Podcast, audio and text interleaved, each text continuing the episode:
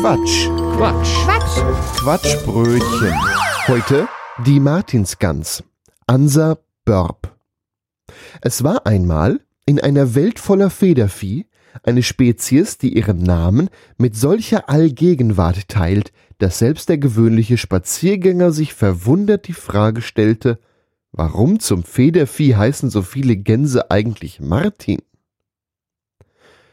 Die Geschichte der Martinsgans beginnt in einem Zeitalter, in dem die Namensgebung eher einem Spiel ähnelte als einer tiefgründigen Überlegung.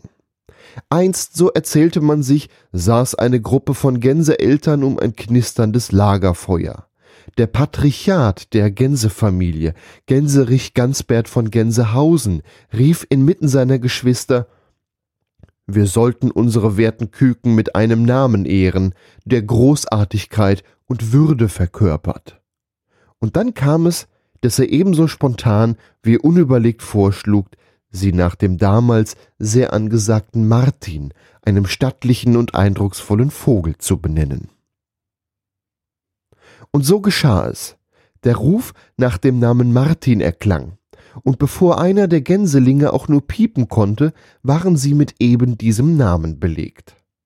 Ein Name, der seitdem wie Gänsefutter herumgereicht wurde, als ob er nichts weiter als ein modisches Accessoire wäre. Und doch, als die Gänse heranwuchsen, fanden sie sich inmitten einer gigantischen Schar von Martinsgänsen wieder. Ein Gedanke schlich sich in ihre Federn, warum bloß tragen wir alle denselben Namen? Gibt es vielleicht einen geheimen Martin, dem all diese Gänse ihre Namensgebung verdanken? Und so entstand eine Legende, eine Sage von einem sagenumwobenen Martin, der einst als die ganz aller Gänse galt, ein heiliger Vogel, dessen Name für Wohlstand, Freude und eine nie endende Quelle von Gänsestreichen stand. Man munkelte, dieser geheimnisvolle Martin hätte einst die Gänse in einem glorreichen Fest versammelt und sie beehrt, indem er ihnen einen gemeinsamen Namen schenkte, den Namen Martin. Die Gänse verehrten diesen mythischen Martin so sehr, dass sie seinem Namen Tribut zollten, um seine Gunst und Schutz zu erlangen. Ob es jedoch nur eine alte Ganslegende oder ein wahrer Mythos war, bleibt bis heute unklar. Doch wie das Schicksal es manchmal so will, neigt sich das Ende der Martinsgans herbei. Nachdem sie eine Epoche lang unter dem Namen Martin existiert hatte, wurde sie schließlich von einer Gruppe hungriger und unwissender Menschen eingefangen. Sie planten ein prächtiges Festmahl und beschlossen, dass die Martinsgans mit all ihrer symbolischer Bedeutung die Hauptattraktion sein sollte.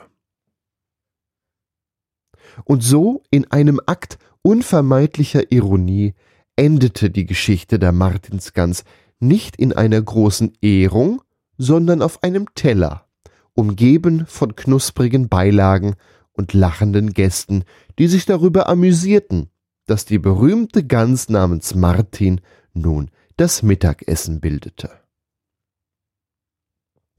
Und wenn man dem Ganzen eine moralische Note verleihen möchte, könnte man sagen, dass die Gans, wie so viele Ikonen vor ihr, letztlich dem Schicksal erlag, das sie zu einer Legende machte.